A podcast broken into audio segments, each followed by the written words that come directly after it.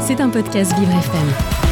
Vous écoutez Vivre FM, la radio de toutes les différences. Il est 8h31 et c'est le reportage différent de Fabien Muller. Alors hier, Emmanuel Macron, on le sait, recevait de nombreux acteurs et, professionnels pardon, du handicap à l'Elysée lors de la conférence nationale du handicap. Un collectif de 52 associations invitées à boycotter cet événement. Paralysie cérébrale France, qui regroupe 25 associations locales, fait partie de ce collectif. Bonjour Fabien. Bonjour Dominique.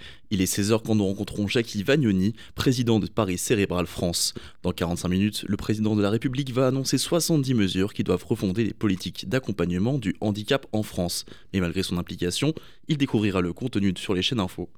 Dans les travaux euh, au moment... Euh, au moment de la préparation de cette CNH, il y a eu quelques dizaines, euh, centaines d'heures euh, de discussions et d'échanges. Normalement, ces échanges auraient dû aboutir à une conclusion qu'on aurait faite en commun et qui aurait pu orienter la politique du handicap en France ces prochaines années.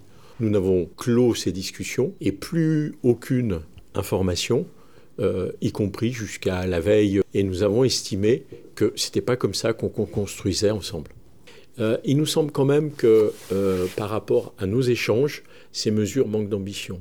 Simplement pour, pour vous rappeler, lors de la CNH de 2020, le président Emmanuel Macron annonçait, pour moi, le premier objectif, c'est qu'aucun enfant sans solution de scolarisation ne puisse encore exister au mois de septembre prochain. Deux ans après, on ne peut pas dire que ces problèmes-là sont réglés. Alors c'est un exemple, il pourrait y en avoir d'autres. On a l'impression que ces conférences n'ont pas d'impact sur la vie des personnes concernées, que ce soit les personnes elles-mêmes ou que ce soit leurs aidants. Le nouveau siège de la fédération est en plein aménagement. Par besoin d'intelligibilité, elle s'est empressée de mobiliser son réseau pour témoigner des besoins de changement drastique d'accompagnement et de financement en visioconférence.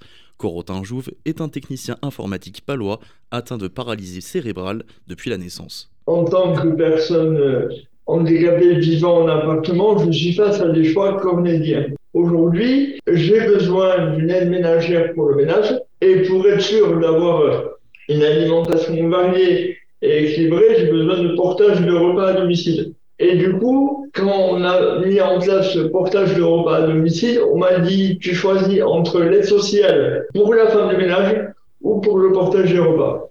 C'est-à-dire qu'on m'a demandé de choisir entre deux choses qui sont indissociables de mon handicap en fait.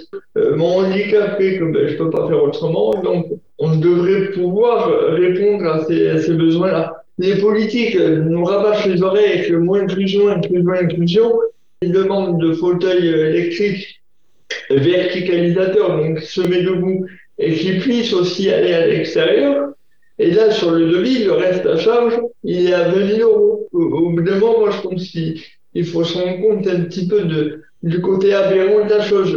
Ces handicaps nécessitent aussi des moyens humains qui sont difficiles à trouver actuellement, selon Marie-Ève Villard, directrice de l'association Handicap Anjou euh, les organismes gestionnaires, qui sont souvent des associations de familles, nous sollicitons euh, les pouvoirs publics, nous hurlons de toutes les manières possibles depuis la crise Covid, puisque juste après la crise Covid, nos salariés ont tenu malgré tout et ont continué à accompagner comme, ils le pouvaient en fonction des règles en vigueur euh, les personnes en situation de handicap. Après la crise Covid, nous avons rencontré cette fameuse crise de l'attractivité. Euh, nous avons euh, beaucoup de mal depuis à recruter, séisme record, perte de salaire pour nos accompagnants, nos infirmiers, nos aides-soignants, nos aides médico-psychologiques, elle est d'environ 30%.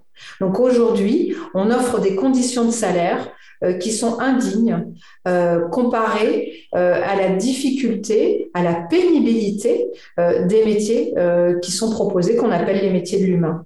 Ben, du coup, on a un tel absentéisme que on fonctionne avec des modes qu'on pourrait appeler dégradés.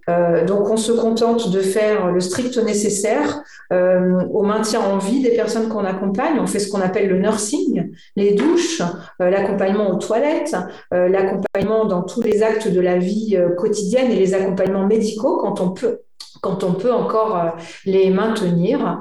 Et c'est au prix euh, de toute la qualité, la bientraitance, l'accompagnement humain pour la communication, les sorties, l'inclusion. C'était un podcast Vivre FM. Si vous avez apprécié ce programme, n'hésitez pas à vous abonner.